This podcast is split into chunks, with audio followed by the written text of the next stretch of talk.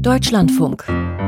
Tag für Tag. In den vergangenen Jahren hat Kolumbien wichtige Schritte unternommen in Richtung Frieden. Vor allem der Waffenstillstand zwischen Regierung und der FARC im Jahr 2016, das war so ein Meilenstein und derzeit wird auch mit einer weiteren Guerilla-Gruppe, der ELN, verhandelt. Aber die Gewalt im Land, die ist damit nicht beendet. Nicht nur, weil neben FARC und ELN andere bewaffnete Gruppen weiter aktiv sind im Land, sondern auch und vor allem, weil der Anbau der Drogenpflanze Coca weiterhin floriert und das Land zu einem der größten Produzenten des Rohstoffes macht, aus dem Kokain gewonnen wird.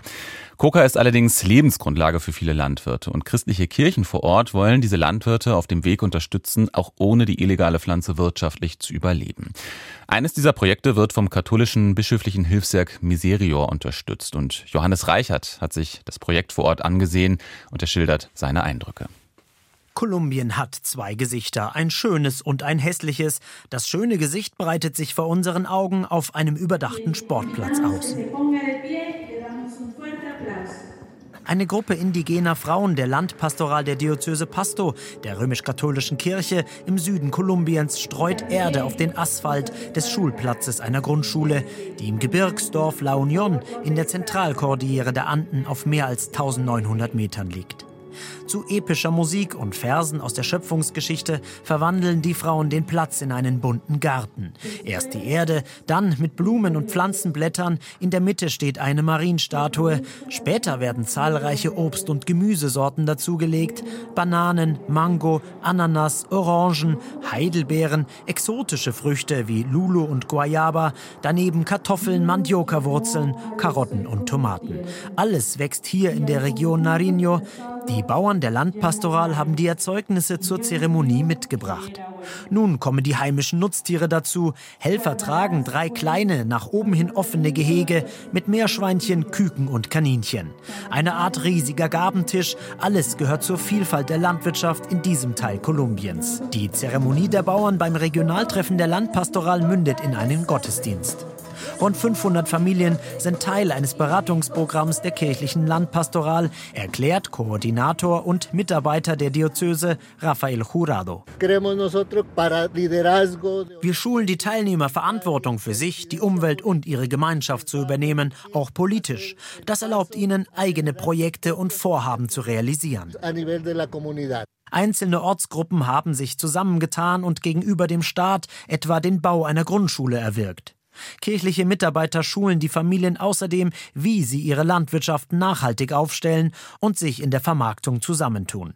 Dazu wird zuerst der Hof der teilnehmenden Familie genau analysiert. Was kann hier wachsen? Wie kann Wasser aufgefangen und gespeichert? Welche Nutztiere können gezüchtet werden, um eigenen Biodünger herzustellen? Wir schauen, was haben sie und was brauchen sie. Zum Beispiel der Boden. Wie müssen sie ihn behandeln, damit Gemüse und Früchte wachsen? Und wir übernehmen auch einen Teil der Investitionskosten, etwa wenn die Familien sich Wasserspeicher anschaffen. Sie erhalten dann 70 Prozent als Subvention. Wichtig ist den kirchlichen Beratern, die Bauern in der Kaffeeregion Nariño zur Weiterverarbeitung des Kaffees zu motivieren. Es kommen immer viele Zwischenhändler zu den Bauern und wollen ihnen den rohen Kaffee abkaufen für einen niedrigen Preis. Das ist manchmal verlockend für die Bauern, anstatt sich mit anderen zusammenzutun und gemeinsam selbst Kaffee zu verarbeiten und so höhere Einnahmen zu erzielen. Kolumbien gilt als sogenanntes superdiverses Land, das heißt Vielfalt in so ziemlich allem. Natur und Landschaft, Essen, Musik, Kultur und Ethnien. Das Land liegt am Pazifik und an der Karibik, am Amazonas-Regenwald und im Andengebirge. Es hat riesige Kaffeeanbaugebiete, afrokolumbianische Dörfer, universitäre Kultur in Bogotá und die pulsierenden Städte Medellin, Barranquilla und Cali. Das alles ist das schöne Gesicht des Landes und das hässliche? Um das zu sehen, muss man tiefer hineinblicken und bisweilen weite Wege gehen. Ich sitze auf dem Rücksitz eines Motorradtaxis. Der Fahrer hat keinen Helm für mich. Wir fahren drei Stunden und rund 800 Höhenmeter auf Erdwegen hinab in ein Tal im Landkreis Waitara im Süden Kolumbiens. Hier liegt die Plantage von Andres Mello. Der Coca-Bauer erklärt sich bereit, mir seine illegale Plantage zu zeigen.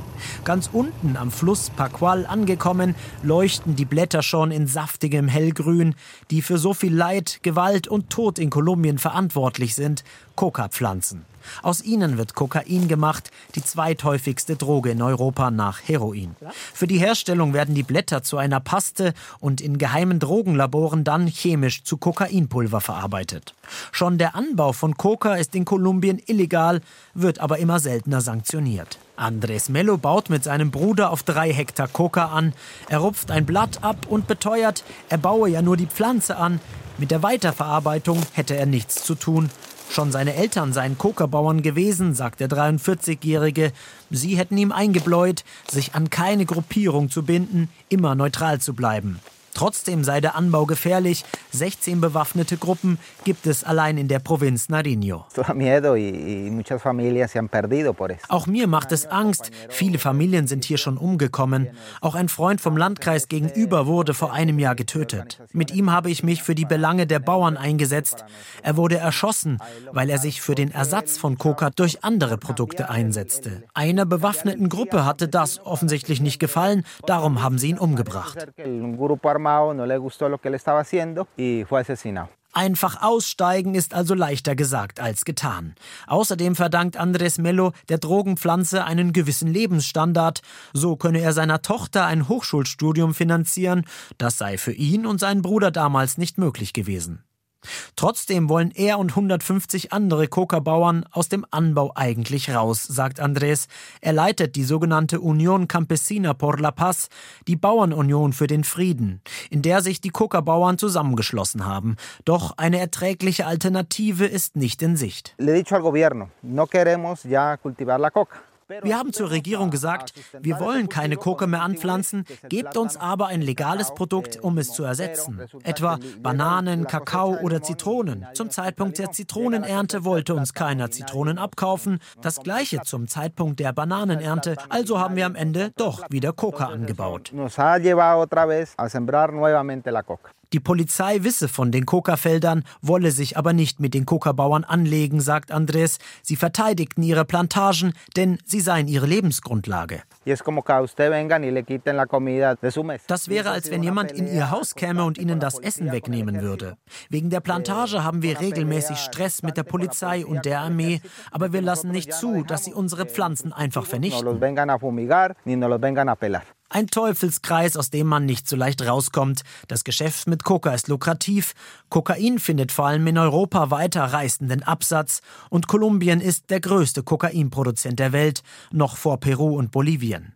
Nach Angaben des UN-Büros für Drogen- und Verbrechensbekämpfung wird die Pflanze auf insgesamt 230.000 Hektar angebaut, rund 12 Prozent der Landesfläche Kolumbiens. Mit dem Schiff oder dem Flugzeug findet das Koks den Weg in die USA oder Europa. Das weiße Pulver ist bei Leistungsträgern beliebt, es enthemmt, euphorisiert und macht hochgradig abhängig. Nur ein Drittel aller Süchtigen schafft später den kompletten Ausstieg.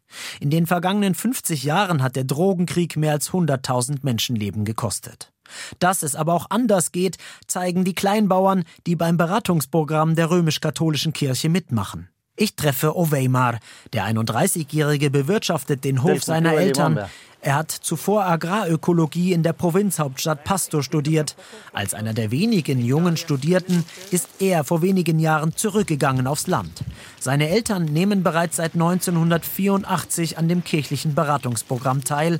Er zeigt uns eine drei Hektar große Kaffeeplantage. Beim Sammeln der Kaffeebohnen nimmt man eine reife Bohne und dreht sie so, dass nicht der ganze Zweig abbricht. Wir ernten nur die dunkelroten Bohnen. Oweima will zeigen, dass man es auch ohne Coca zu einem bescheidenen Reichtum bringen kann mit Kaffee. Wie das konkret aussieht, was Oweima gemeinsam mit anderen Kaffeebauern macht, sehe ich in einer kleinen Garage, in der drei Maschinen stehen. Eine Maschine zum Kaffeedreschen, eine Maschine zum Rösten und eine zum Mahlen. Wir haben uns das hier Stück für Stück aufgebaut. Nun wollen wir eine eigene Marke etablieren, sie in den Markt einführen und Handelsverträge mit dem Ausland abschließen. Um mehr zu verdienen als bisher, wir stellen den Kaffee schließlich her. Wir sind katholisch und bitten Gott, dass er uns weiter Kraft gibt in dem, was wir arbeiten, denn es ist wirklich nicht leicht. Die Eigeninitiative der Bauern, ein Lichtblick in einem von Gewalt traumatisierten Land, nicht der einzige, wie mir Jairo Enrique Enrique Acosta erzählt. Der 59-Jährige war Kommandant der FARC-Rebellen und legte 2016 mit dem Friedensvertrag zwischen der FARC und der kolumbianischen Regierung seine Waffen ab. Er war damals Befehlshaber der Einheit Frente 29 Alfonso Arteaga. Ich habe immer eine Waffe getragen und wir mussten sie auch gegen unsere Feinde einsetzen. Für lange Zeit haben wir uns in unseren Lagern im Pazifikregenwald versteckt. Heute nimmt Jairo Acosta an Versöhnungstreffen der römisch-katholischen Kirche teil. Bei diesen Workshops treten frühere Guerillakämpfer, Ex-Armeesoldaten und die Angehörigen der Opfer gemeinsam für Versöhnung ein. Die Rolle der Kirche ist hier sehr wichtig. Die Sozialpastoral macht Versöhnungsarbeit und hilft uns früheren Kämpfern bei der Reintegration in die Gesellschaft. Hier leistet die Kirche eine große Hilfe.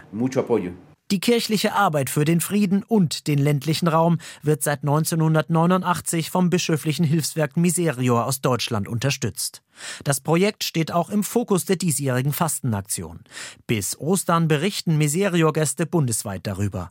Der Weg zum Frieden hat für manche in Kolumbien schon begonnen, ist für viele Landbewohner aber immer noch ein weiter.